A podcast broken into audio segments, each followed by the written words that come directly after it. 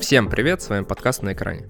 На экране это подкаст, в котором большие поклонники кино и сериалов обсуждают главные итоги уходящего года. Мы ничего не советуем, смотреть или нет. Решать. Также вы можете подписаться на наш телеграм-канал и Boosty. Туда мы выпускаем special ы, посвященные карьере того или другого режиссера и людям, причастным к кино. Ребята, всем привет! Рад вас э, слышать. Александр, Александра. Привет, Илья. Здорово. Мы, так сказать, снова вместе, снова рядом.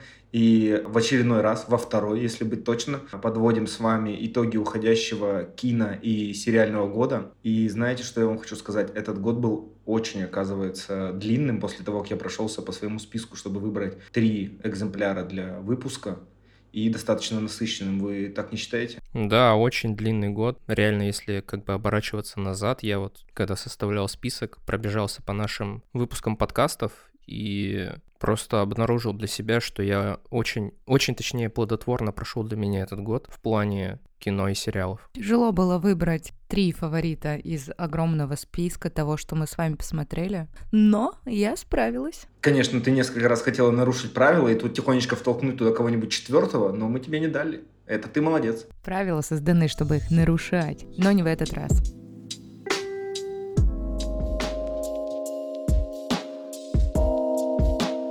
В общем, а, я послушал наш предыдущий спешл, и в прошлом году начинал Александр у нас открывать этот обзор трех лучших по нашему мнению. В этом году я с вашего позволения начну. И у меня есть небольшая подводочка к моему третьему номеру. Это будет э, единственный сериал в моем списке. И весь этот год я не только смотрел хорошее кино, но и боролся по факту с единственным врагом, который может мне помешать посмотреть много хороших фильмов и сериалов. И моим врагом был сон. Опа. И вот сну как раз и посвящен мой третий номер в списке. Это открытие для меня. Это сериал «Песочный человек», который вышел на платформе Netflix и который мы обсуждали с Сашей в августовском выпуске нашего подкаста. Угу, да. Почему вообще он попал ко мне в список на третью позицию? Потому что это был сериал, от которого я вообще ничего не ждал. Как поклонник комиксов я много слышал про книгу, на которой основан сериал, и много знаю об авторе Ниле Геймане. Но в целом, когда услышал про сериал, подумал, ну, круто, наверное, будет, а может и не круто, а может посмотрим, а может нет. И когда все-таки я до него добрался, это было полнейшее для меня открытие. А, невероятный сериал, очень тяжелый, очень, мне кажется,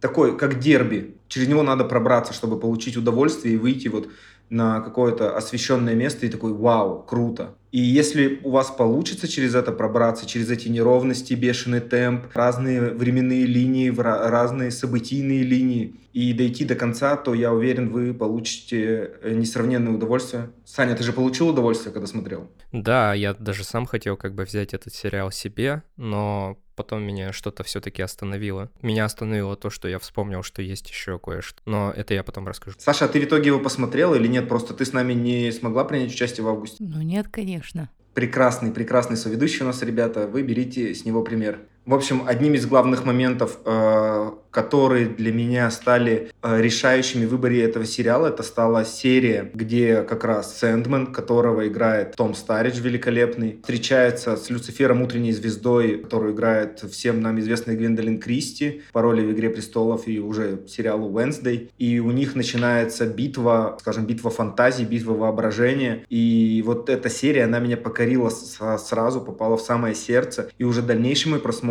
я уже понимал, что он будет приятным. И все, как дальше развивалось, я был в полнейшем восторге, то есть у меня не было какого-то разочарования, каких-то мыслей, что что-то идет не так, что-то можно улучшить. Мне казалось, что это очень круто. И помимо этого здесь был один из самых запоминающихся злодеев, наверное, не только этого года, а вообще, мне кажется, за прошедшее, может быть, десятилетие для меня это был Коринфянин, которого сыграл Бойд Холбрук, и секрет которого просто великолепен. Его надо увидеть собственными глазами. Именно собственными глазами его надо увидеть. Не, Коринфянин это просто тоже для меня было открытие. Настолько стильный, харизматичный антагонист. Я таких давно не встречал. Но опять же, у меня в подборке будет один фильм, в котором, конечно, может и поспорить э, мой антагонист твоим антагонистом. Но, как бы, да, не добавить, не убавить, охранительный злодей получился. Ну и помимо этого, мне очень близка культура, которой вдохновлялся Нил Гейман при создании своего комикса, и которая очень сильно отразилась на самом сериале. Это и группа Кьюр, несмотря на вокалиста, который на Роберта Смита, Нил Гейман создавал образ Сэндмана, и э, Питер Мерфи из группы Bauhaus, то есть это музыка, которая мне была близка, и расцвет постпанка, который все вот это отразилось как раз в этом комиксе, и расцвет постпанка, и готик рока, которым увлекался Нил Гейман, и, и который тоже отразился на его произведении. В общем, если вы все еще хотите вернуть свой 2007, вы Dead Inside, вы хотите что-то более мрачное посмотреть после Wednesday, и вообще вы до сих пор фанат группы Jane Air, в общем, добрый вечер, добро пожаловать, Sandman будет для вас а, большим и увлекательным путешествием. И если вы ждете какого-то более серьезного проекта от Netflix, где будет меньше обнаженки, но больше интересной истории, то Sandman, я тоже думаю, может легко попасть в эту категорию и точно не оставит э, вас разочарованным. В общем, это мой третий номер, мое начало. Предлагаю сделать следующий ход и спросить Сашу, что она поставила на третье место в своем списке.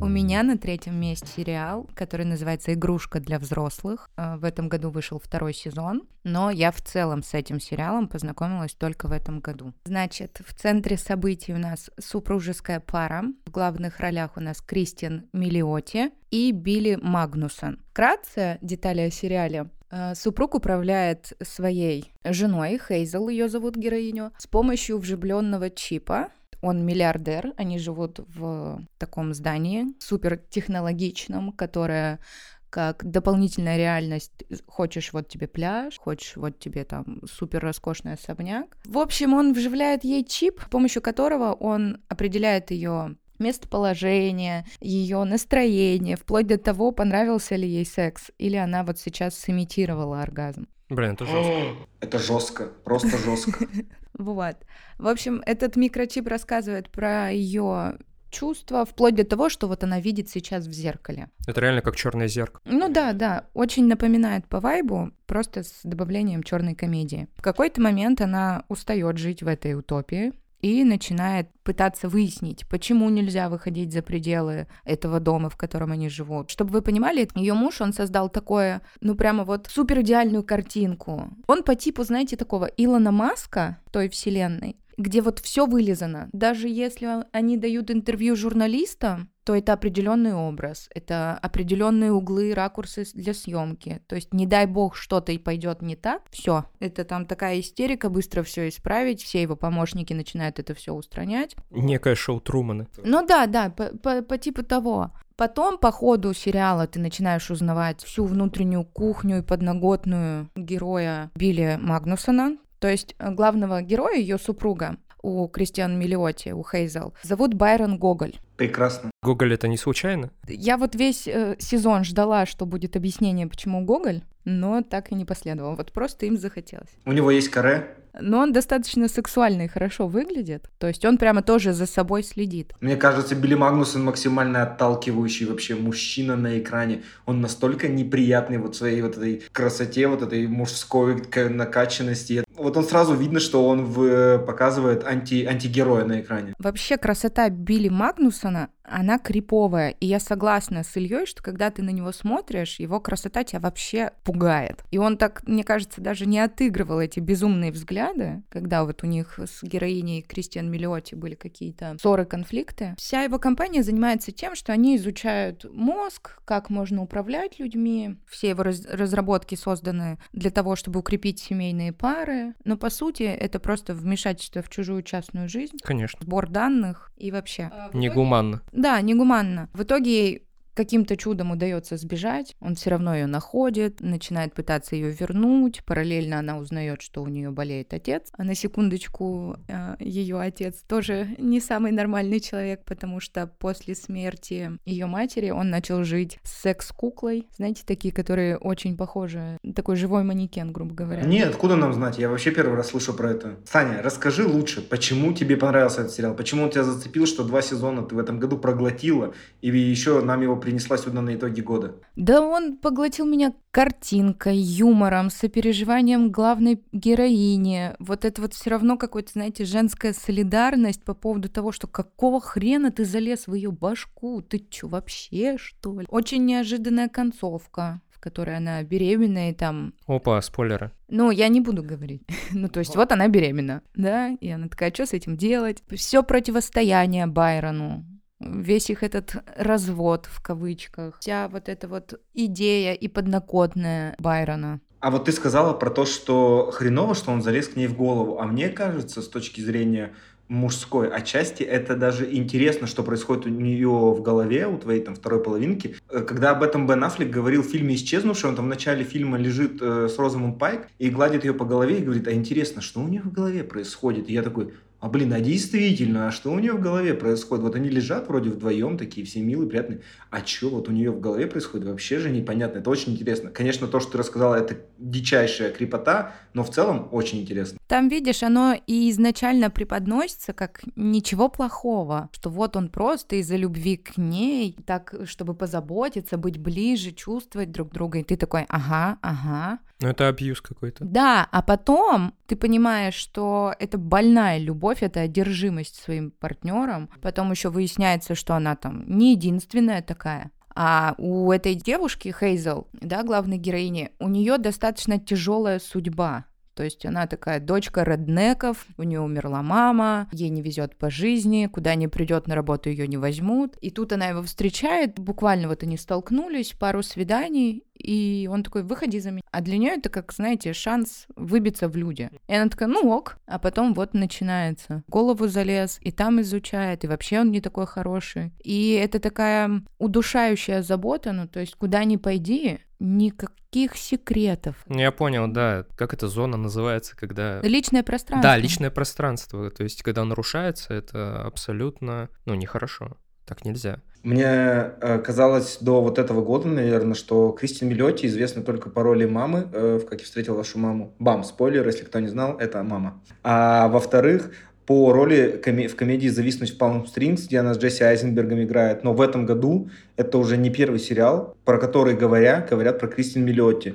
Потому что на Пикок, на стриминг-сервисе в этом году вышел еще сериал «Курорт», тоже в жанре ситком, и тоже с ней в главной роли. И я такой, вау, круто, типа Кристин Миллиотти э, много снимается, возможно, надо смотреть. И вот Саша посоветовал первый сериал, э, про второй я уже слышал, так что думаю, да, надо смотреть. В общем, вот, да, я советую вам его посмотреть. А этот сериал, он уже закончился? Э, второй сезон, да. Нет, ну он еще продолжается или там уже закончена история? Слушай, непонятно, потому что... Клиффхенгера когда... никакого в конце не было? Был. Mm. Но когда я читала информацию о том, что будет, не будет третий сезон, одни площадки писали, что да, планируется там 23-24 год, а другие, что нет, что его сняли с производства. Э, на кинопоиске, по крайней мере, вот э, я сейчас вижу, что написано, что сериал закончен. А слушай, кто отвечает за производство? Ну, где выпускается? HBO. У них с этим все хорошо. Ну, в плане сериала делания. Давайте тогда двигаться дальше. И, Саня, предлагаю тебе скрыть карты и рассказать про свой третий номер в сегодняшнем э, списке лучших фильмов сериалов 2022 года.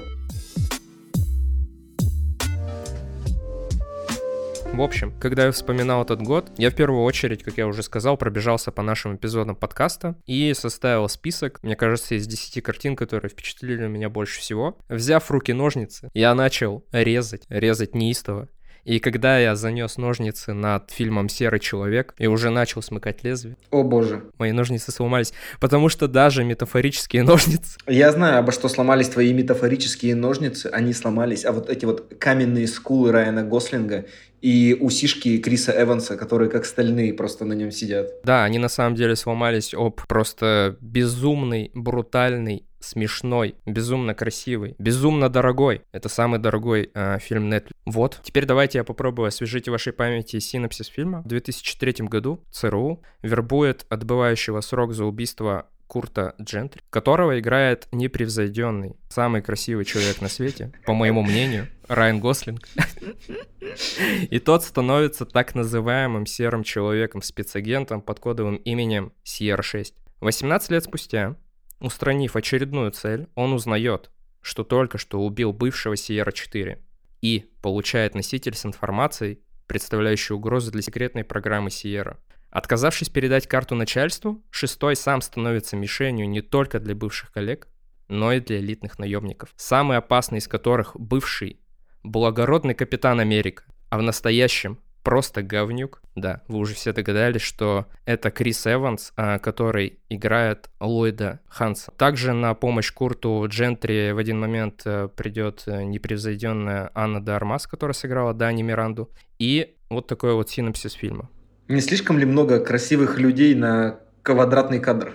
И непревзойденных? Тут как бы, когда мы с тобой обсуждали это кино, мы, по-моему, это и подмечали. Да, достаточно неожиданный фильм я выбрал, как мне кажется, потому что я пробежался по всяческим э, агрегаторам оценок, и в среднем у фильма 6 баллов, что я считаю просто несправедливо. 6 баллов — это, по моей оценке, просто кусок дерьма, который я бы даже советовать не стал. Но «Серого человека» я посоветую. Ну, это же классный фильм. Ты вот так, на вскидку помнишь, кому, кого обыграл в твоей виртуальной гонке серый человек? Чтобы мы, ну, примерно понимали уровень. Я его сравнивал с «Быстрее пули», и у меня потом еще дальше будет обсуждение на эту тему, что лучше, быстрее пули или серый человек. Да, очевидно, он победил.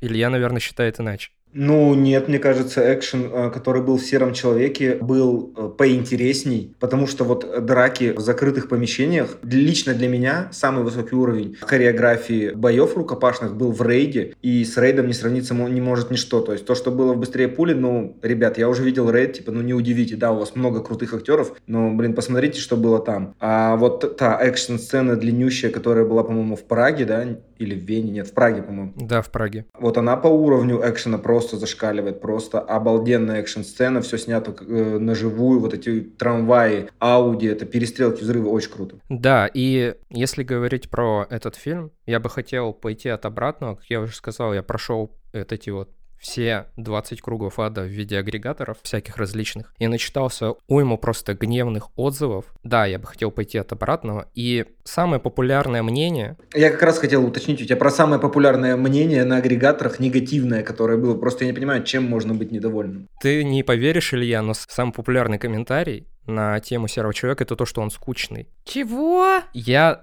вы не понимаете. Я когда это увидел, я просто столкнулся с каким-то... У меня в голове коллапс случился какой-то. Это как можно называть серого человека скучным? Ведь, во-первых, вас режиссировали братья Рус. А братья Русы не могут быть скучными людьми. А я просто хочу посмотреть на вот этого человека, который написал, что это скучный фильм, и прожить хотя бы день его жизни, и посмотреть, что у него происходит в жизни, что для него серый человек — это скучный фильм. И что для него, значит, весело.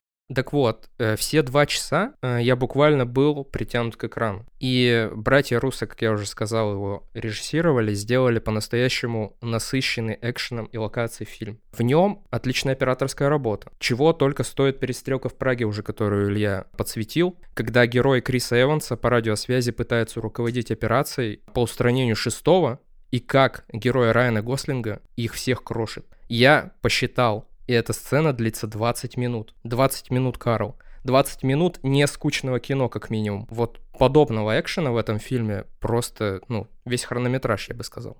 Поэтому я не знаю, что в этом фильме может быть скучно. Я вообще не понимаю, как может быть скучным Эванс в роли злодея. Еще и такого, мать твою, харизматичного, потому что но это надо видеть его в этом фильме, чтобы понять, что это вам не Капитан Америка, который весь такой из себя хороший, а это прямо гнида, но чертовски привлекательная гнида.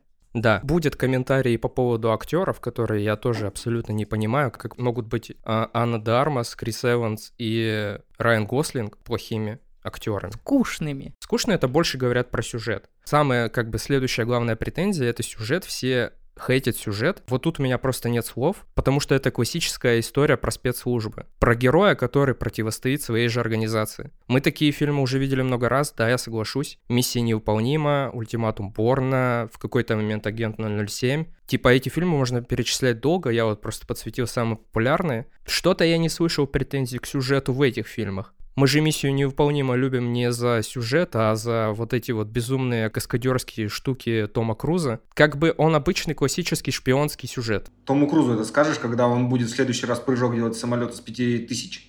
Том Круз говно. Давайте уже смиримся, пожалуйста. Все, лучший фильм его карьеры это «Ванильное небо». Все, я ушла. Ты ванильная, Сак, иди. а Том Круз великолепен. Он последний супергерой вообще живой. Ребят, ребят, э, я говорю про сюжет этого фильма, не про Тома Круза. Том Круз отличный, и я говорю, что мы миссию невыполнима, мне кажется, любим за его как раз выкрутасы, а не за сам сюжет. Но сам сюжет там тоже банальный, ну, Ну, Бондиана. Типа того. А этот фильм я полюбил больше за актерскую игру. И давайте, наверное, перейдем к последней претензии. Это все люди говорят, что тут плохая актерская игра и харизма Райана Гослинга потеряна. Опять же, это абсолютно не так. Возможно, я немного предвзят, потому что я считаю Райана Гослинга действительно хорошим актером. Тем более персонажа Сьерру 6 как будто вообще писали под него. Мне кажется, вообще этот персонаж частично напоминает его героя из фильма Николаса Вининга на «Драйв». Там он за весь фильм, мне кажется, ну, фраз 10, дай бог, от силы вообще сказал. И тоже вот он ходил э, серьезным лицом с этой зубочисткой во рту, и там ни у кого вообще претензий к его игре не было. Все-таки фильм великолепен. Ему там канскую ветвь дали, еще что-то. То есть ни у кого никаких претензий не было. Да, я соглашусь, у него отлично получается играть таких персонажей, немного замкнутых, вдумчивых, рассудительных, расчетливых, возможно. Вспомним «Бегущего по лезвию», тот же «Драйв», а Крис Эванс. Мне кажется, это тот фильм, где ему удалось полностью распрощаться с пресловутым Капитаном Америкой. А, Мы можем вспомнить первую часть «Достать ножи», где он тоже играл не совсем хорошего человека, но тут прямо видно, как он кайфует в роли абсолютного злодея. В общем, если подводить итог, фильм мне сильно понравился. Я долго думал, что мне взять больше пули или серого человека, и серый человек победил. Быстрее пули мне не хватило какой-то целостности сюжета, серьезности. Мне кажется, там не до конца раскрыт персонаж Брэда Питта. А, И в целом там этих персонажей очень много. И из-за чего в голове возникает какая-то каша. Еще быстрее пули, хоть и стильный, но очень камерный. А Серый Человек, он более целостный, не такой камерный, экшн-сцен больше, они интереснее. Да, он не такой стильный, но все равно приятный глазу. У Райана Гослинга с Крисом Эвансом отличная химия, и физика, и геометрия. В общем, я всецело советую этот фильм.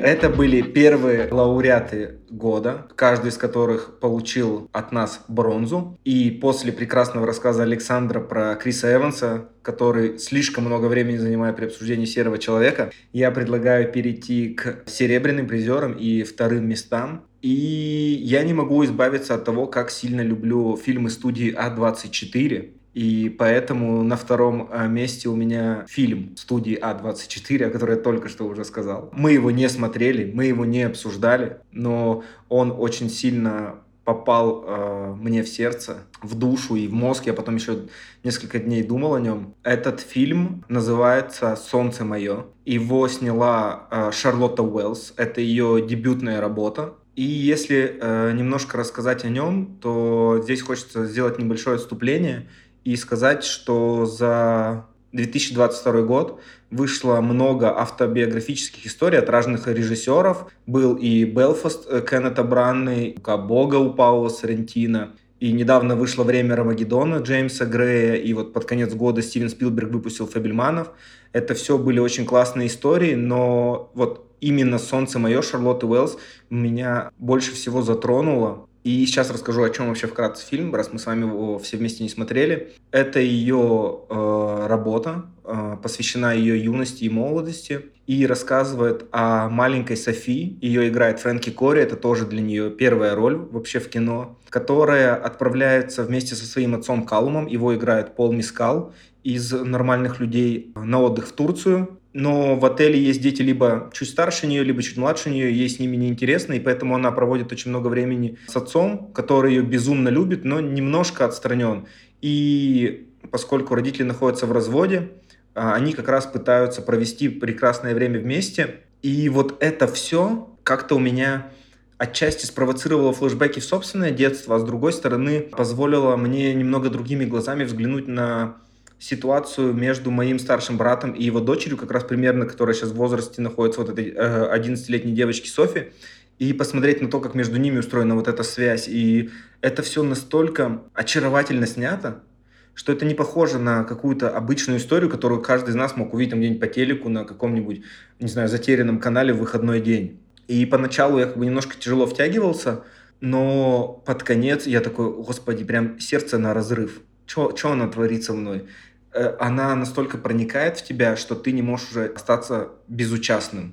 И она очень честно показывает э, детские воспоминания. Где-то они смутные, где-то они хорошие, где-то она что-то не понимает в ситуации, э, которая происходит вокруг. Очень классно показано э, ее первая влюбленность этой девочки, то есть как она это с отцом обсуждает, то есть, то есть насколько между ними связь. И это настолько откровенно, настолько честно, что меня затронуло. Я потом размышлял про свое детство, про какие-то еще истории знакомых, моих родственников. И в этот водоворот меня полностью как-то затянуло. И я такой, вау, круто, такой неожиданно, классно. И я бы мог спокойно этот фильм пропустить, но, в общем, вот. Это круто, когда кино заставляет тебя просто рефлексировать потому что большинство фильмов, например, вот как «Серый человек», оно больше игровое, развлекательное и вообще никакой тебе пищи для ума, ну, по сути, не дает. А вот ты описал фильм, и да, он отчасти мне тоже как бы напомнил, ну, не напомнил, а ты перечислял и затронул Фебельманов, который я посмотрел буквально неделю назад. Просто после нее ты можешь день окунуться в свои размышления и как-то начать переосмысливать вообще отношение ко всему. И это очень круто, когда кино позволяет тебе это сделать. Просто когда в 2020 году вышел мини-сериал «Нормальные люди», в котором как раз главную роль сыграл Пол Мискал и Дейзи Эдгар Джонс, он мне по большей части как раз запомнился их актерскими работами, которые были одни из первых в их карьере. И я как раз стал следить за тем, как продолжился их творческий путь. То есть Дейзи Эдгар Джонс мы уже обсуждали в этом году в рамках фильма «Свежатинка», где она играла с Себастьяном Стеном. И осенью с ней выходил э, то ли триллер, то ли детектив, не знаю, как до конца назвать, там, где раки поют. Тоже достаточно хороший фильм, но она там тоже какая-то такая немного отстраненная и похожа на героиню нормальных людей.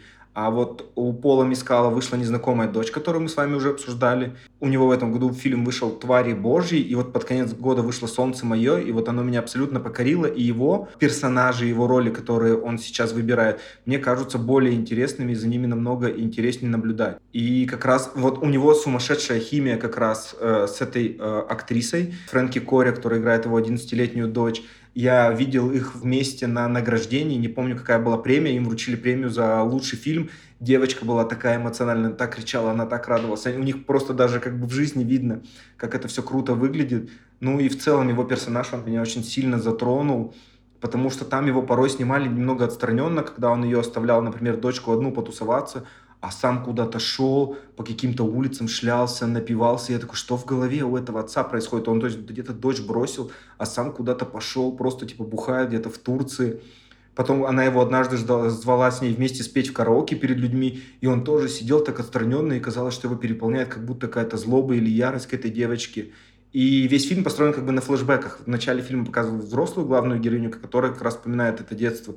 И я такой, блин, тут столько вопросов. И это столько странных чувств смешанных, которые очень неоднозначны. В общем, фильм не самый радостный, возможно. То есть не факт, что он оставит у вас чувство легкости и подарит вам э, какое-то прекрасное положительное ощущение внутри, но мне кажется, он очень сильно достоин вашего внимания. Это круто. Я, кстати, вот что подумал. Клево, что вы, по крайней мере, берете какие-то картины, которые не были у нас в основных выпусках, и люди, возможно, узнают о них впервые. Это здорово.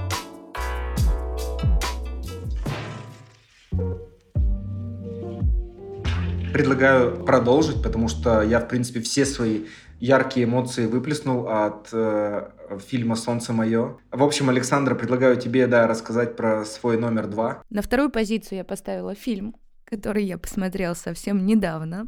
Он называется «Не беспокойся, дорогая» с Флоренс Пью, Ой, которая потрясающая богиня-королева, и Гарри Стайлсом. Который тоже потрясающий богиня-королева. Мы вернемся к нему, да, чуть позже. Значит, синопсис. Это 50-е года. Джек и Элис, так зовут героев э, Флоренс и Гарри. Они живут в идеальном корпоративном городке. Там просто вылизанные, фешенебельные э, дизайнерские домики. Мужчины, значит, работают над каким-то секретным проектом, который называется «Победа», и везде это символика этой «Виктори, Виктори, Виктори». Их жены занимаются хозяйством, балетом, шопингом, делают все, чтобы угодить мужьям. Такая, значит, шовинистская мечта о рае. Однако со временем Элис, героиня Флоренс Пью, начинает подозревать, что компания, в которой трудится Джек, то есть ее супруг, скрывает ужасные тайны. И как бы, когда ты только включаешь, ты такой, ага, десятые. Все эти домохозяйки, прически, приталенные юбки солнышком, стильные девчонки. Но это выглядит как сект. Каждый день в одно и то же время девушки провожают мужей после завтрака на работу. Они, значит, все одинаково садятся в машину и куда-то едут. И ты такой смотришь и думаешь... Солнцестояние 2. Да, да, да, что типа, блин, что происходит? А еще, знаешь, все такие, как роботы, супер счастливые, супер улыбаются, вообще друг другу рады. То есть никаких негативных эмоций не показано. При этом в семейной паре главных героев у Джека и Элис прямо страсть. Химия просто зашкаливает. Александр, у меня вопрос к тебе. Ты не чувствуешь каких-то общих параллелей между Сашиным номером 3 и номером 2? Э, я даже тебе отвечу, что да что я сама удивилась, что мне откликнулись такие вообще э, фильмы и сериалы. Что там абьюз, обманутые женщины. Вот это вот женщины не подозревают, что живут не в идеальном мире на самом деле. Потом они из этого мира пытаются сбежать. Какие-то звоночки. Надо Сашиной жизнью тоже понаблюдать, я считаю. Да идите вы в задницу, мне просто понравился фильм. И значит, ты такой смотришь на эту утопию и думаешь, ёб твою мать, как скучно. А потом, значит, тебе показывают, что соседка и подружка Флоренс Пью сходит с ума, ее пытаются скрыть это всех, что-то она там говорит, что в пустыне она что-то нашла, и они забрали у нее сына, и ты такой, чего? Тут же, типа, идеальный мир с идеальными людьми, которые даже не пукают. Но там вот этим городом, в котором они живут, и этой компанией Виктори управляет Фрэнк, э, его играет Крис Пайн, А, который, типа, создал этот корпоративный город, где вы будете жить. И все прямо мужчины в этом городе, они очень хотят его расположения ну прям чересчур. И ты начинаешь задумываться, что как бы вот он главный гондон этого фильма.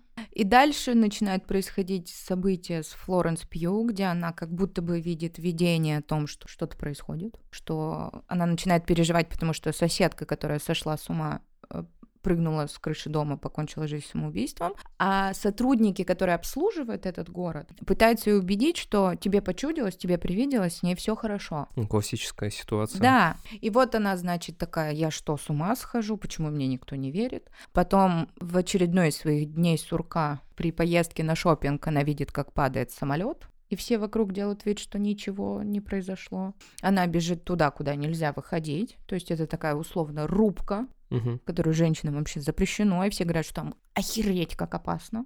И она что-то там находит, прикасается к этому. И вот мы уже просыпаемся в ее шикарном доме, где ее муж Гарри Стайл, значит, в спешке, в какой-то истерике готовит ей ужин. И такой, блин, как ты себя чувствуешь? Вот я пришел, ты уже спала, и тра-та-та. И она такая, что произошло? И, в общем, вот этот снежный ком подозрений нарастает, ты начинаешь понимать, что мужчины тут в каком-то заговоре, еще что-то. А потом ты вообще охреневаешь, потому что... Ну, давай аккуратненько сейчас. в какой-то момент тебе показывают современное время нашего 21 Спустя века. сколько минут фильма показывают? Часа через полтора. Ближе к концу. Тебе показывают, что героиня Флоренс Пью вообще не домохозяйка, а карьеристка, она практикующий хирург. И вообще супер классная девушка, которая просто устает на работе. И у нее есть муж, Гарри Стайлз, который какой-то там айтишник. И он выглядит... Я никогда в жизни не могла подумать, что он может так хреново выглядеть. Он выглядит как вонючий абсос. И у них все время какие-то ссоры, споры. Еще что-то. Но они как бы с этим справляются. То есть это такая... Блин, Саня жестко, конечно, проспойлерила Что-то фильм. вообще... Вы концовку еще не знаете, я же ее не буду спойлерить. Вот, и ты такой, так, а это мне здесь зачем знать? А потом у тебя 2 плюс 2 складывается, ты такой, чего? А дальше все пытаются лечить якобы в э, психушке Флоренс Пью, вот в тех 50-х годах. И ты такой, я совсем запутался. А потом тебе вываливают финал, и ты такой, это что вообще за дела? И ты начинаешь за нее очень сильно болеть и переживать, и хочешь, чтобы у нее все получилось. И вот так же, как с сериалом игрушка для взрослых, конец весьма открыт. То есть ты такой, «А, так у нее получилось или нет? А что дальше-то? А почему ничего не показали? И вот это напряжение, в котором ты держишься весь фильм, очень тебя подкупает. И даже не важно там, что э, сериалы, фильмы которые я выбрала, похожи там тематикой, что женщину обманывают и абьюз и все такое. Здесь не было злого умысла у Гарри Стайлса, там просто любовь и отчаяние.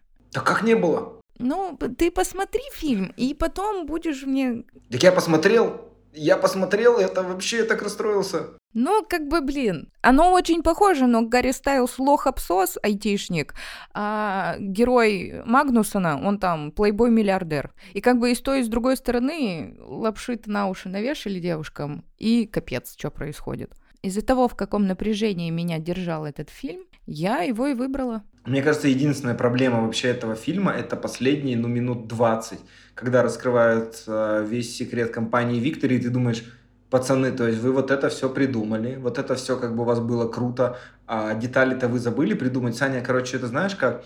Это когда у тебя есть очень красивая игра, и тебе говорят, что там типа открытый мир, но на самом деле открытый мир полное фуфло, его как бы по факту нет. И вот тут то же самое.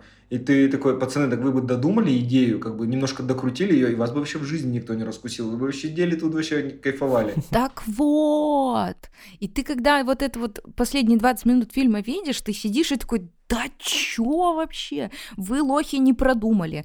Здесь ты за героиню Флоренс очень переживаешь. И как бы спектр эмоций по ходу фильма у тебя просто вот 360 градусов. То есть ты с удивления скатываешься там на очевидное, потом на скучное, потом пик, подъем, и вот это вот так, у тебя такое колесо эмоций. Мне понравилось. Надо будет глянуть. Я еще хотел сказать про Гарри Стайлза, что вот в этом году с ним вышло два фильма «Не беспокойся, дорогая» и «Мой полицейский» на Amazon Prime Video. И мне кажется, что как будто бы он в этих фильмах обоих выполняет какую-то функцию условного э, красавчика, но не более, как бы, потому что он драматической игры за собой не несет. Он что в «Не беспокойся, дорогая», что в «Мой полицейский», он вот такой красивый парень, вокруг которого происходит какая-то трагедия. И в «Не беспокойся, дорогая» все происходящее на своих плечах вывозит э, Флоренс Пью, а в моем полицейском это другая актриса, это Эмма Корин, на, на плечах которой, опять же,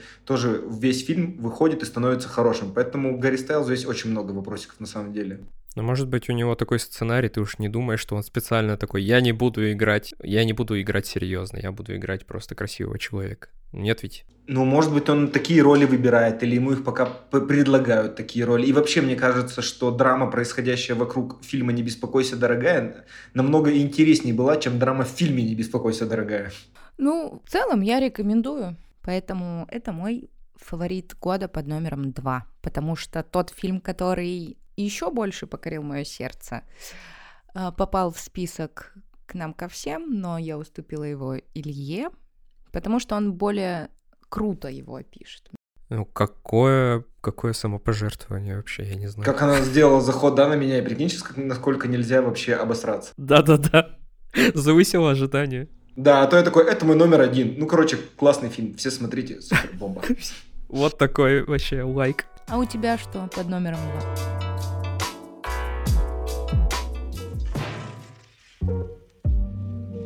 Собственно, на втором месте в моем списке расположился психологический хоррор режиссера Алекса Гаронда «Род мужской».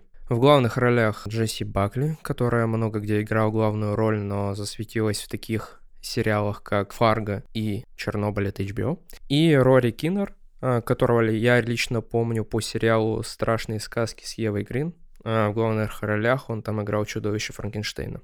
О чем род мужской? На самом деле завязка буквально на 5 минут хрона фильма. После смерти мужа э, Харпер, э, которую, да, и сыграла Джесси Бакли, отправляется из Лондона в сельскую местность, надеясь расслабиться на природе и прийти в себя. Во время прогулки по лесу она набредает на загадочный туннель, где пробуждает кого-то или что-то, что начинает ее преследовать. И дальше сюжет э, фильма бросает в разные стороны. Те, кто не смотрел, спойлерить абсолютно не хочется. Александр, почему ты выбрал род мужской? Нам бы очень хотелось узнать, почему это твой номер два. В общем-то, как вы все знаете, я человек, который любит глазами. Меня больше всего впечатлила, собственно, его визуальная часть. Мы с Сашей любим э, восхищаться этим в разных фильмах, но Тут это возведено, как мне кажется, в абсолют. Широкие планы, игра света и тени, магическая дымка на кадрах с пейзажами. А аудио-часть? Аудио-часть — это тоже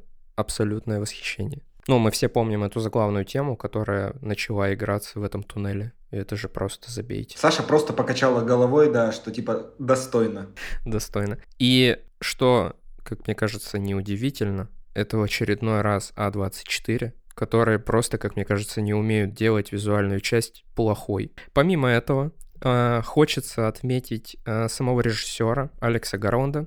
Его послужной список э, картин состоит из множества работ, которые я когда-то оценил по достоинству, такие как сериал «Программисты», если вы помните. Помните сериал «Программисты»? Я помню его под названием «Разрабы». Да, я тоже как «Разрабы». Блин, ну, да, его у нас перевели как разрабы, но на самом деле там программисты, если дословно переводить. Да, это, это сериал про искусственный интеллект. Фильм «Из машины». Я думаю, вы тоже в курсе, что это такое за фильм. Один из моих любимых фильмов. Входит в мой личный топ-10. Этот фильм тоже отчасти про искусственный интеллект, но заточенный в тело женщины-робот. Ну и, конечно же, мой любимый фильм, мой любимый фильм, ну, один из любимых, ладно, это «28 дней спустя», вот, который просто я не знаю. Это лучшее, лучший фильм про эпидемию, который я видел. Но, Александр, я думаю, стоит сделать уточнение, что 28 дней спустя Алекс Гарланд не снял, а лишь написал как сценарист, а снял его Дэнни Бойл. А, о, я просто когда просматривал эту, ну, то, где участвовал режиссер. Послужной список. Да, послужной список, он участвовал там как... Я не знаю, кто, я не углубился, не посмотрел, как кто. Ну, в общем, он как сценарист, у него э, на самом деле всего три, э, получается, полноценных фильма. То есть это «Из машины», э, «Аннигиляция» и э, «Род мужской». И плюс у него один сериал, это «Программисты», и следующий фильм он только пока планирует. То есть у него достаточно маленький список, послужной нос достаточно зато обсуждаемый и любимый многими зрителями. Поэтому «Род мужской» мне не мог не понравиться, хотя и 28 дней спустя, ну ладно, сценарий хороший, на то время был незамыленный. А если говорить про актеров, то Джесси Бакли абсолютно, как мне кажется, справилась со своей задачей воплотить на экране сложнейшую, как мне опять кажется, роль травмированной женщины, которая все еще переживает ужасное самоубийство мужа. Это, извините меня, надо сыграть. А Рори Киннер, э, актер, чье присутствие в большинстве картин действительно незаметно, ведь выше я сказал, да, что помню его что только по роли чудовища Франкенштейна, но тем не менее его роль э, там была превосходной. Здесь мы видим, как он играет самые м, разные роли, вот, от маленького грубого паренька до рассудительного викария, и все они с довольно специфическим набором э, идиом, манер, тонов, э, голоса или даже личности. И я при просмотре даже не сразу понял, как вы помните, да, при обсуждении, если вы слушали, что я даже не понял сразу, что это один и тот же актер. Каким надо обладать талантом, чтобы сыграть несколько личностей. Что-то по лицу Ильи не видно, чтобы он был с тобой согласен. Да он сразу просто понял. Да не-не, я понял, я понял. Просто по мне э, Рори Киндер еще очень сильно э, запомнился ролью в первом эпизоде первого сезона «Черного зеркала», где он играл э, высокопоставленного чиновника, которому сказали, ну, либо ты займешься любовью большой и чистой со свиньей, либо умрут люди. И поэтому ему пришлось это сделать на камеру, как бы, и это был капец. Я такой, вау, вот эта роль, конечно, мощь. Не вспомнил. Я не вспомнил, да. Я «Черное зеркало» смотрел вообще первый сезон тысячу лет назад, как будто. Угу. В общем, этот фильм напичкан различными метафорами. Библейскими. И мыслями, да, которые я оставлю разгадывать вам, слушатели, чтобы не лишать вас этого удовольствия, потому что там их полным-полно. А я в метафорах не силен, я, как обычно, скажу какое-нибудь популярное мнение, которое, блин, и так все знают. А теперь мы немного поменяем э, нумерацию и очередность э, рассказа. И про свой номер один, э, как лучший фильм или сериал года, это мы сейчас узнаем, расскажет Александр.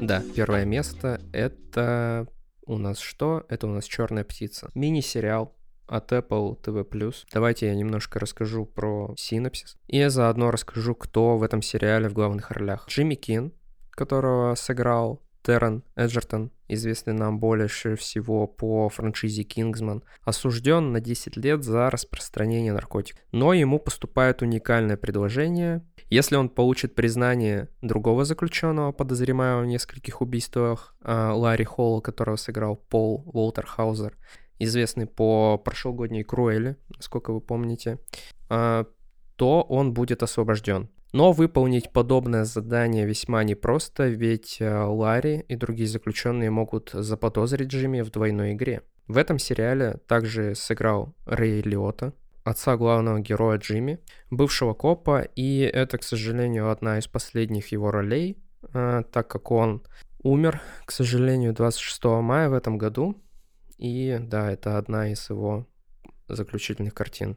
Что рассказать по поводу этого мини-сериала? Это абсолютно дичайший коктейль, как мне показалось, первого сезона True Detective, сериала «Побег» и «Mindhunter». От True Detective, как мне кажется, он берет э, колоритом и отчасти сюжетом, э, в основном про самого маньяка сериала «Побег». Он берет первыми сезонами, когда там действия происходят как раз в тюрьме. И от Mindhunter а историю саму про маньяка, про расследование, попытки разговорить этого маньяка. Я давно не помню, чтобы мне так сильно вкатил сериал. А он, ты, он тебе так вкатил, ты его посмотрел, хочешь сказать, за один вечер или там за одну ночь или за выходные? Я его посмотрел за один день, я начал с утра, да, за один выходной день. И после того, как я его посмотрел, я просто начал его советовать всем подряд. Просто выходил на улицу и говорил, посмотри «Черную птицу»? Ну нет, не до такой степени. Всем друзьям. А на улице у меня не так много друзей.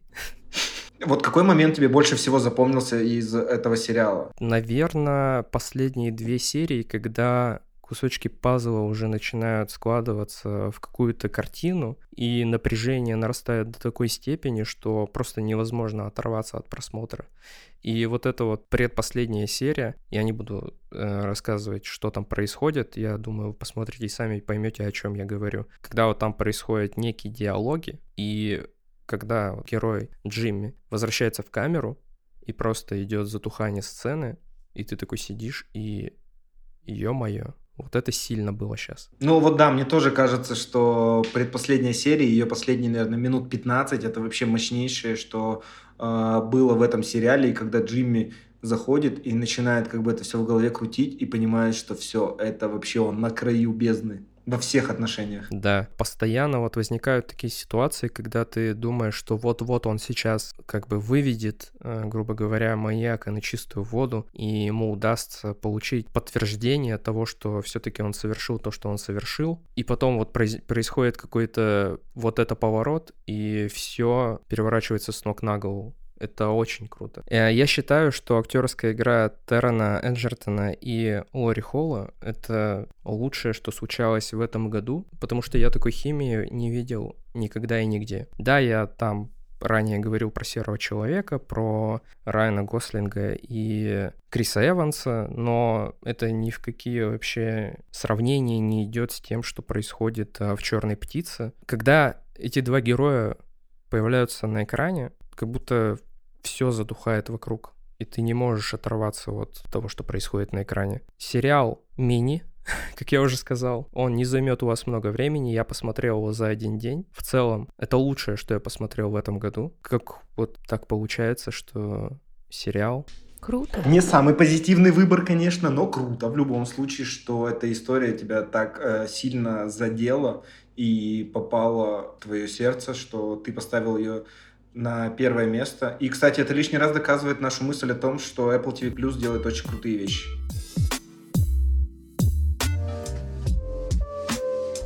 К слову, о позитиве и выборе. На первое место я ставлю фильм «Казнь», режиссером которого был Ладо Кватания который я протолкнул всеми силами, двумя руками в наш подкаст, чтобы он хоть как-то зашел да туда. вообще спасибо тебе большое. Помнишь, как я тебя нашел в баре и рассказывал тебе о том, что ты должна его посмотреть сегодня? О, господи, да. Он просто вытащил меня на улицу. Срочно, срочно, пошли, пошли. Я выхожу, он такой, посмотри, он русский. И я такая, да чё ты несешь? А потом села его смотреть и такая...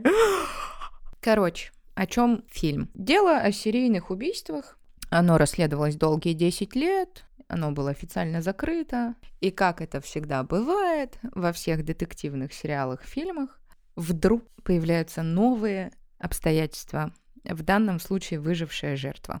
А следователь по особо важным делам а, Иса Давыдов, его играет Нико Тавадзе, а, значит, вынужден срочно выехать на место, чтобы разобраться в ситуации и оправдаться в глазах системы правосудия, под которой, собственно, под этой системой он и закрыл это дело за недостаточностью улик. В общем, ему предстоит исправить свою ошибку, и сделать все возможное, чтобы маньяк признался в убийстве. Во-первых, для меня большим открытием стало, что у нас вообще умеют так снимать, потому что я видела отсылки и к True Detective, и к... Забыла фильм, с которым хотела сравнить. Ну, в общем... Зодиак какой-нибудь. Да, да, Зодиак. Вот, спасибо большое. А, для меня очень неожиданным образом открылся актер Игорь Савочкин, потому что я привыкла, что он играет бандюков, а здесь он полицейский, милиционер в то время, да, который еще и жизнью своей готов пожертвовать. Главным еще открытием для меня стал Евгений Ткачук. Его герой сначала был помощником Исы, главного следователя, да. Но после того, как те закрыли дело, произошли несколько скандалов, он ушел в подполье, чтобы доказать, что система не права, осудили невиновного и, в общем, найти маньяка. Весь фильм ты включен в процесс. Ты сначала симпатизируешь Исе, это главный следователь, да, ты такой, о, какой мужик, прям класс. А дальше ты начинаешь знакомиться с героем чуть ближе и понимаешь, что он-то тоже Не еще та. Ага. И по ходу фильма выясняется, что они все жертвы были маньяка. А потом ты понимаешь, что не тот, кого осудили вообще, являлся этим серийным убийцей, что серийного убийцу они просто выпустили со спокойной душой, из-под носа он у них ушел и продолжил, да, свои, э, собственно, герой Ткачука и следил, и там все это разворачивается. В общем, сама концовка заставляет тебя прямо вздрогнуть. Потому что это не самые приятные кадры. Э, они очень хорошо сняты, очень хорошо Натуралистично, да, да, наверное. сценарно все это обыграно. Да, мне вообще, в принципе, было очень круто смотреть этот фильм от того, что ты понимаешь, что это сняли наши. Ну, русскоязычное кино. Я понимаю, что Ладо Кватани, он грузин, но снимает русское кино. И, в общем, я вообще у меня Ух, сколько эмоций этот фильм вызвал. Я поняла восторг Ильи, когда он мне его советовал. Я вообще не поняла твое негодование и считаю, что это ты просто его захейтил за то, что он русский. Не, ну мой восторг еще связан с тем, как э, фильм близок э, по духу э, моим любимым картинам, э, таким как э, «Семь», э, «Зодиак» и «Воспоминания об убийстве Пон Джун Хо». То есть, что человек не только прекрасно имитирует, но и может э, вдохнуть новую жизнь в уже достаточно э, знакомый материал и пройденный троп. Да, да, а еще самое-то интересное, рэпер Хаски сыграл. И это Весьма достойная игра для артиста, который вообще никак не связан с кино. Ну, как не связан? Он, во-первых, снимал короткометражную картину для Яндекс в рамках проекта Media Lab, а во-вторых, Лада Кватания в целом пригласил артистов, для которых он э, снимал уже клипы. Помимо Хаски там еще снимается Манижа, которая играет мать главного героя, и является женой Лады Кватани. Я к тому, что полного метра в главных ролях у Хаски нет. Очень хороший каст, мне очень понравилось. И больше всего меня радует, что это русский фильм, потому что до этого я тоже считала, что как бы наши умеют снимать только артхаус, и вообще у нас вот елки 10 нам снимут, и типа, нате, ешьте. То есть казнь не является артхаусом, ты хочешь сказать? Ну, не, не, не таким, который я привыкла смотреть.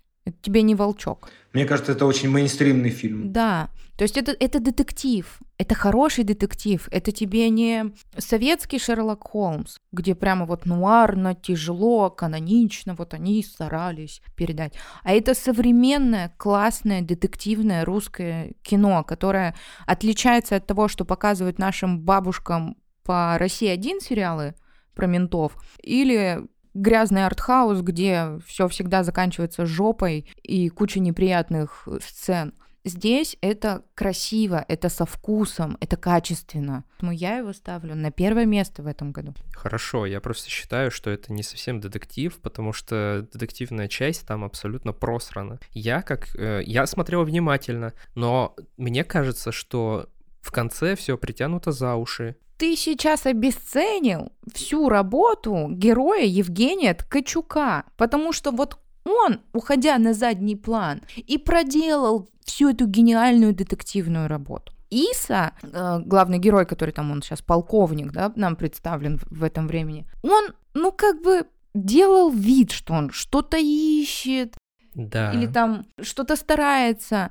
Он тоже был заинтересован в том, чтобы закрыть это дело поскорее, еще тогда, когда они прикрыли эту лавочку и выпустили маньяка. Просто мы, как э, зрители э, в детективе, тоже участвуем в процессе, и мы те же самые детективы. И когда нам вот расставляют эти чеховские ружья, мы должны понимать, что вот они потом выстроят в конце. Но я ни черта не понял. Саня, ты не должен был ни черта понимать. Я недавно смотрел один скетч, и там было написано я не должен, когда смотрю детектив, думать, кто убийца, потому что выдуманный детектив на выдуман, выдуманной картине получает за него выдуманные деньги. Это, черт побери, его работа. Я не должен делать чужую работу, я просто должен сидеть и наслаждаться. Ну, давайте возьмем в пример достать ножи. Это же вообще ну, охренительный детектив. Ты смотришь на экран, и ты понимаешь, кто там все, в итоге все вот это устроил. Вот ты сейчас сам подтвердил мои слова. Знаешь почему? Потому что ты сравнил казнь с хорошим голливудским фильмом. Я Значит, не сравнил. что ребята сделали его на уровне. Это кино, которое заставляет тебя задуматься, посмотреть вообще на то, что все вот те, кто кричат, что раньше было лучше, тоже ошибаются. Саша, я, сра- я не сравнивал, я сказал, что хорошо, а что плохо. Так, выйди отсюда. Фильм «Казнь» топ. Больше всего радует, что он русский. Вот я больше чем уверена, что если бы тебе его выпустил Netflix, Нет. HBO или Apple TV+, ты бы просто Сался там... кипятком. Сался кипятком и такой, какой классный детектив, как круто. А здесь только потому, что это сделали русские ребята, я не У тебя включается снобизм. Я не говорю, что этот фильм плохой. Ребята, ребят, мы собрались, чтобы подвести итоги года. Мы не, не собрались для того, чтобы поссориться, провести дружескую казнь и разойтись потом уже на разные подкасты в следующем году. Давайте как-то будем э, какие-то итоги года, чтобы они были более любовные, дружеские, теплые. какие-то объединяющие, теплые. Да, это конец года, праздники, тепло должно быть вокруг. Короче, у меня был выбор между фильмом, о котором расскажет Илья, который безусловный фаворит на нас всех, и выделить другой фильм, который я точно знала, что вы пройдете, грубо говоря, мимо в итогах года. Для меня это большое открытие российского кино. И Ладо Акватания как режиссера не только клипов для рэперов и других артистов, а как режиссера большого метра. Он, между прочим, был одним из сценаристов фильма «Кайз». То есть талантливый человек, талантлив во всем. Поэтому для меня на первое место в этом году я ставлю русский фильм, потому что он кайфовый. И мы не можем тебя осудить, Александр. Это твой выбор, твое мнение. Прекрасный выбор, прекрасное мнение. Я извиняюсь. Ты не искренне извиняешься. Извиняйся искренне. Ладно, простите меня, пожалуйста. Я в следующий раз так не буду.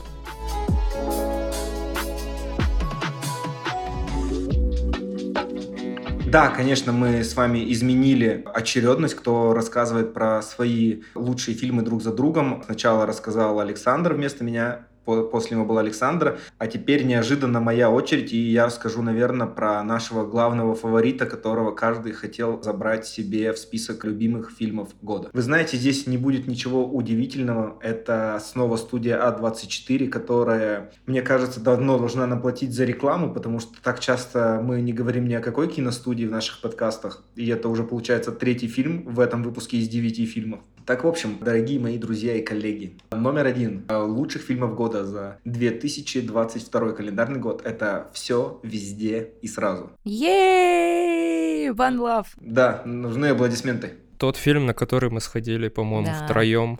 Да, мы сходили на него все вместе, он нас покорил всех вместе. Так, в общем, вот, тогда немножечко расскажу вначале вообще о нем, чё кого и почему каждый в мире человек должен его посмотреть. Это фильм, который снял Дэн Кван и Даниэль Шайнерт. Это их всего лишь второй полный метр. А, Первый, мне кажется, смотрели все или хотя бы о нем слышали «Человек швейцарский нож», где Дэниел Редклифф играет пукающий труп. Так вот, все везде и сразу, как мне кажется, это и есть настоящее мультивселенное безумие, которое мы увидели в этом году, а совсем не Доктор Стрэндж. И эта вселенная задает нам вообще всего лишь один э, вопрос. Что будет, если... А там уже мы все понимаем, что произойти может все, что угодно. Вплоть до того, что твой муж может оказаться спецагентом, ты можешь оказаться камнем, у тебя будут пальцы сосиски, и все везде и сразу, в общем. Так вот, это одновременно и супергеройский блокбастер, и кунг-фу боевик, и абсурдистская комедия, и семейная мелодрама, и э, сумасшедшая какая-то пародия,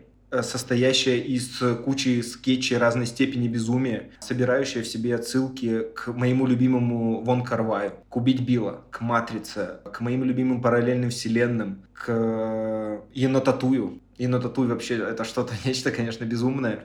И вы знаете, что я вам хочу, наверное, сказать, как один из главных аргументов этого года, что четвертая фаза Marvel, ну, на фоне все везде и сразу, э, жестко сосет. Даже не с точки зрения фантазии или какой-то оригинальности, но в плане вот самого действия, которое мы видим на экране. Все, что нам пыталась предложить в этом году Marvel, все фигня по сравнению с все везде и сразу, потому что мы его видели в начале года, а после этого мы уже видели весь Марвел, и Марвел как бы не смог нас вообще этим ничем удивить. Ну и самое крутое, ну не самое, одно из самого крутого, что я видел в этом фильме, это хореография боев на экране. Э, Я помню, в том году мы в декабре обсуждали последнюю «Матрицу», ну и вы знаете, я скажу, возможно, э, непопулярное мнение. За последние пять минут, но «Матрица» тоже сосет все везде и сразу в плане хореографии боев, потому что она на высшем уровне. И вообще вот «Матрица» использует такие банальные вещи, как телефонная будка, а премия лучшему сотруднику в виде фалоимитатора черного для перехода на новый уровень драк, вот это круто, вот это уровень. Ну, серьезно. Но самое главное, что за всем вот этим э, мракобесием, безумием, от которого невозможно оторваться, скрывается достаточно простая вообще история о недовольной э, своей э, судьбой женщине, которая видит так, как могла бы ее служиться жизнь по-другому, поступи она немножко иначе в своей жизни на том или ином этапе. То есть и она видит себя и в образе оперной дивы, и звезды кино, и воительницы, и поварихи с этим енотатуем безумным, и куча других версий себя, и она видит, видит все равно, что каждая ее э, ипостась по-своему и счастлива, и несчастна, что нет какого-то единого образа, который э, счастлив во всем на 100%, и которому она могла бы как-то прийти. При том, что погружаясь в эти э, метавселенные, она как раз решает все свои проблемы, смотрит на все с других ракурсов и может принять близких людей вообще. Это вообще, как, знаете, этот Доктор Стрэндж для здорового человека. вот без лишней магии, без всего. Добавляю, без лишней, да? Она там все-таки присутствует. Меня вообще настолько поразил этот фильм, что я два раза сходила в кино. Один раз с вами, а второй раз самостоятельно, одна. И там есть фраза э, от главной героини о том, что ничего не имеет смысла. И она настолько меня заставила вообще задуматься о том, что имеет смысл, что не имеет смысла. Ну, то есть оно и развлекательное, и такие вопросы тебе в голову передает, что ты такой, ага, и задумался. Ну, прямо очень крутой фильм. Вот главное такое событие этого года в киноиндустрии для меня это все везде и сразу. Потому что Да он потрясающий. От юмора, съемки. Илья уже тут так хорошо и много сказал, что я просто вот сижу, киваю головой и такая, да, да, да. Типа да, и самое главное, что, опять же, я люблю в таких фильмах, это то, что ты не знаешь, чего ожидать. Да.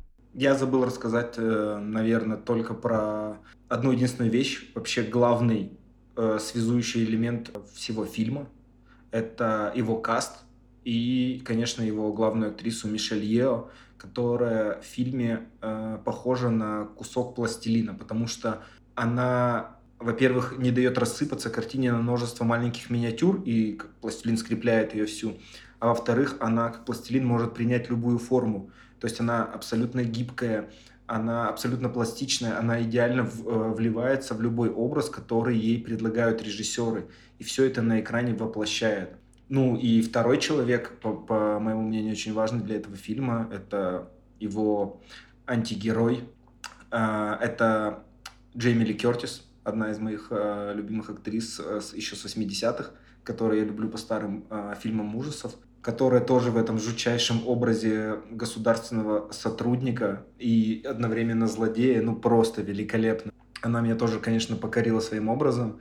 И это их безумная история Э, романтическая, где они друг друга любят во вселенной с пальцами сосисками, это, ну, это за гранью вообще. Такое невозможно было придумать в здравом уме, и это было очень круто. Еще же хотели на роль отца слэш мужа взять Джеки Чана, насколько я помню, но что-то не срослось. Ну да, да, да, мы это обсуждали. А, ну и по итогу, как в конце, а, хочется сказать вообще, к чему нас подводил фильм, какой-то мысли, которая мне показалась, что насколько бы ни была велика вот эта мультивселенная, есть единственный способ э, вообще в ней спасения, что все происходящее, безумие, не властно над тобой до тех пор, пока тебе есть кого крепко держать за руку и кого любить, что любовь все победит. И это, мне кажется, должно быть вообще главным итогом года, который был абсолютно неоднозначным. Ребята, я был э, рад в очередной раз с вами собраться, обсудить итоги уходящего года, который был для нас всех достаточно неоднозначным, и где-то нам приходилось останавливать запись, где-то нам приходилось записываться с Александром вдвоем, но мы с вами прошли этот год, и я надеюсь, что будущее 2023 принесет нам больше хороших фильмов, больше положительных эмоций, и мы с вами будем э, это обсуждать горячо, спорить и, и Саня будет говорить, фу, это пресное говно, а Саня ему будет в ответ кричать, нет, ты не прав, уходи из нашего чата, и это будет все так же весело и прекрасно, как сегодня. Да, я полностью согласен с тобой, Илья, год был не из хороших, но мы никуда не деваемся, дорогие наши слушатели, мы продолжим радовать вас качественным контентом. Всех с Новым годом, который уже наступил, уже 2023. Ура, ура, ура. Ребят, чего хочется вам всем пожелать? Хороших фильмов, сил и здоровья. Потому что что? Это очень важно. Это был крутой год в плане кинопремьер, того, как мы с вами подстраивались под обстоятельства и под все ситуации, которые нам преподнес этот достаточно тяжелый 22 год. Я очень рада, что мы с вами адаптировались, придумали, как из всего этого выкрутиться, выйти, быть в куще событий, смотреть премьеры, сериалы, фильмы. Просто хочу пожелать нам конкретно с вами продолжать в том же духе, расти и делать только лучше. С Новым годом! С Новым годом! Я! С Новым годом! У-ху!